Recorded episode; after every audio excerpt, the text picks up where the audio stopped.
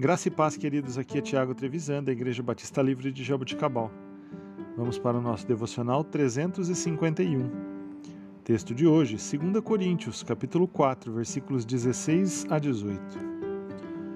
Por isso, não desanimamos.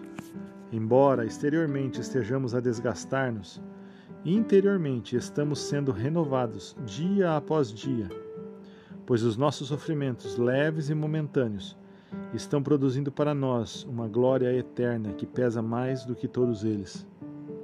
Assim, fixamos os olhos não naquilo que se vê, mas no que não se vê, pois o que não se vê é transitório e passageiro, e o que não se vê é eterno.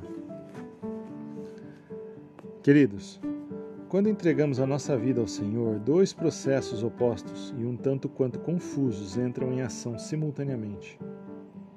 Por um lado, a deteriorização física e, por fim, a morte são algo inevitável para o ser humano.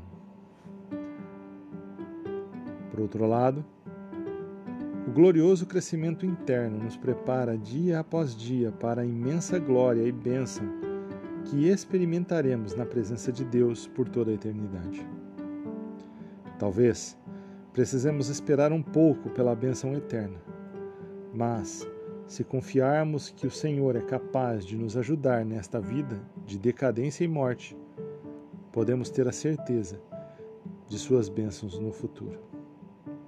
Querido, vivamos com a expectativa para a glória eterna, para a vida eterna e não para o dia a dia, com vistas naquilo que se perde e naquilo que se vai ou se esvai no período da nossa vida.